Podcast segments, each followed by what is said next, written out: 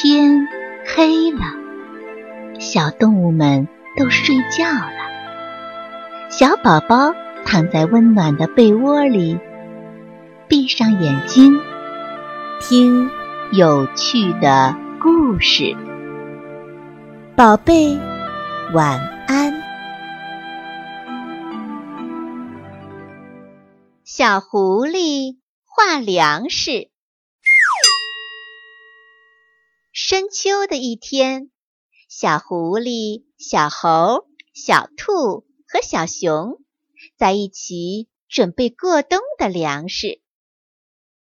小猴高兴地说：“我得收一些香蕉，香蕉可好吃了，你们也收一些吧。”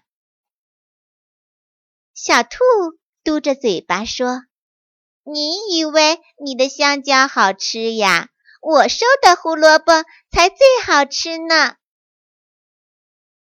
小熊气喘吁吁地说：“哎呦呦，你们快来帮帮我吧！我这个蜂蜜罐实在是太沉了。”小猴和小兔幸灾乐祸地说：“嘿嘿，谁叫你喜欢吃蜂蜜呢？”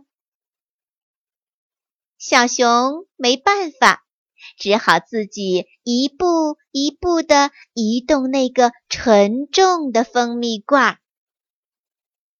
这时候，小猴、小兔和小熊发现小狐狸竟然一点东西都没收，反而在他身旁多了一张纸、一支笔和一盒蜡笔。他们很奇怪，于是一起问。小狐狸，你在收啥呀？小狐狸狡猾地说：“我呀，不用收东西，我是在画你们收来的粮食呢。”小熊傻乎乎地说：“那你画的这个蜂蜜罐沉不沉呀？”小狐狸神秘地说：“那你猜猜呀？”小熊皱着眉头说：“我猜不到，你告诉我一下吧，好吗？”小狐狸笑着说：“一点儿也不沉，你那个蜂蜜罐儿有我的一千倍重呢。”这时候，小兔好奇地问：“你就画这么点东西，冬天吃什么呀？”小狐狸轻快地说：“没关系，我多画几张就得了。”小猴叹了一口气，在心里想：“哎，小狐狸画的再多也没得吃呀。”他们各自收完粮食就回家了。过了几天，真正的冬天来临了。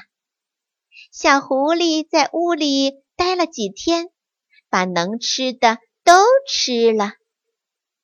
然后它感觉又冷又饿，非常需要填肚子的粮食。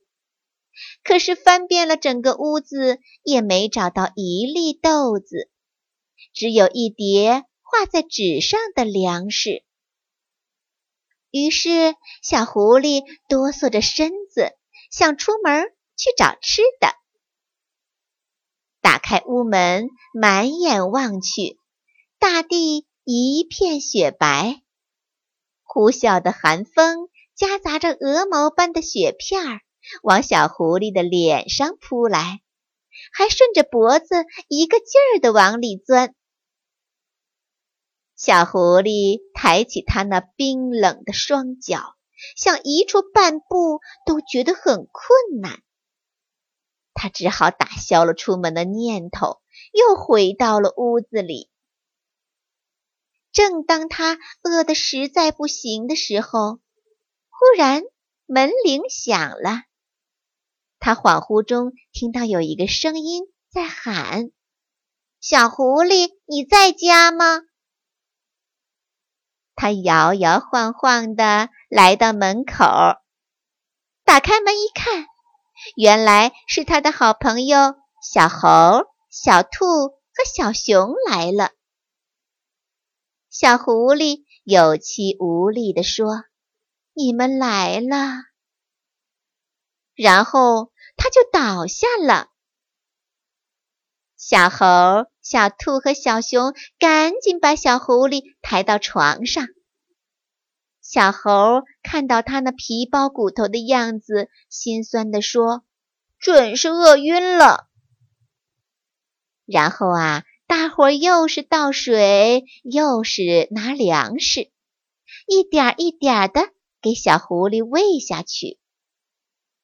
过了一会儿，小狐狸。终于睁开了双眼，他看着这些好朋友，流下了又激动又后悔的眼泪。小朋友们，小狐狸在别的小动物都在忙着储存过冬的粮食的时候，它却在画画，一点儿也不劳动。结果冬天来了，它就要挨饿了。幸亏呀，有这些好朋友帮忙，不然小狐狸恐怕就要被饿死啦。只有勤劳的人才能够过得幸福快乐，好吃懒做是行不通的。小朋友们，故事讲完了，该睡觉了，宝贝。晚安。